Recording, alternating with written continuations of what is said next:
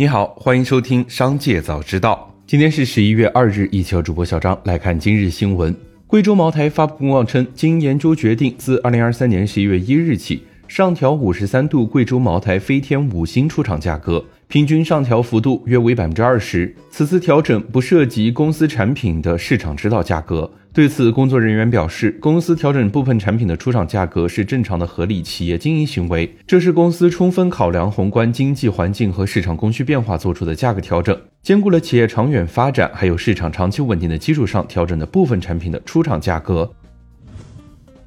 据最高人民检察院消息，国家烟草专卖局原党组成员、副局长何泽华涉嫌受贿、利用影响力受贿案，由国家监察委员会调查终结，经最高人民检察院指定，由辽宁省大连市人民检察院审查起诉。近日，大连市人民检察院已向大连市中级人民法院提起公诉。紧接着，再让我们一起来关注企业动态。雀巢公司周三表示，计划通过在全球裁员四百人等措施，每年节省五千万欧元的成本。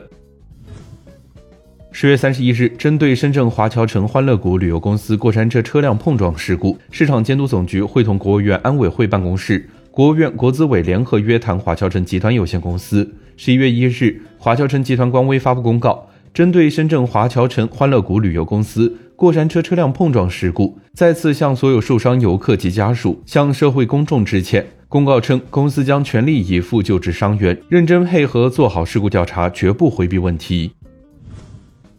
针对网友发帖吐槽西贝莜面村莜面蒸饺三至二十九元一事，西贝相关负责人回应称，莜面蒸饺使用有机莜面粉，经过三生三熟六道工序，搭配虾仁、鸡蛋和韭菜。在门店现包蒸熟，端上餐桌，产品受到大部分顾客的关注和好评。顾客对产品的价格、分量提出的意见和建议，公司已经详细记录。同日，西贝决定二零二四年拿出三千万元用于践行好吃承诺、退菜承诺。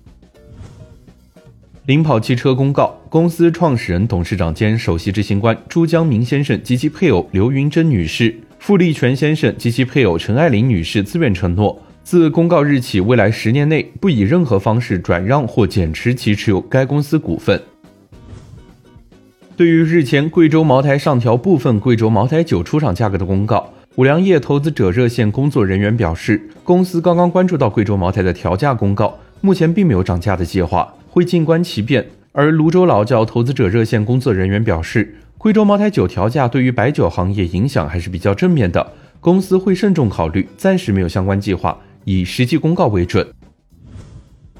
知情人士称，联合办公鼻祖 WeWork 计划最早于下周申请破产。目前，WeWork 正在考虑新泽西州根据破产法第十一章申请破产。此前，WeWork 未能在十月二日向其债券持有人支付利息，然后获得了三十天的宽限期。如果在宽限期内仍无法支付利息，它将被视为违约。WeWork 周二表示，已与债权持有人达成协议，在触发违约之前，公司又获得了七天时间与利益相关方进行谈判。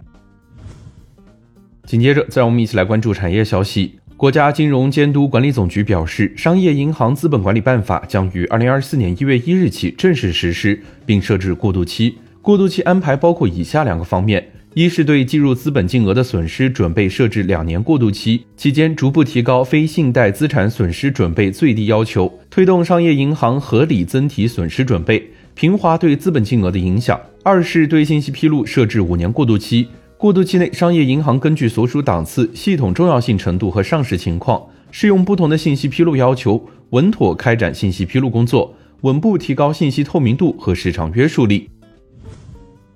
央行公布二零二三年三季度金融机构贷款投向统计报告，二零二三年三季度末，人民币房地产贷款余额五十三点一九万亿元，同比下降百分之零点二。与八月份持平，增速下滑态势有所企稳。房地产贷款增速比上年末低一点七个百分点，低于各项贷款增速十一点一个百分点。前三季度减少三百三十三亿，同比少增八千八百二十一亿元。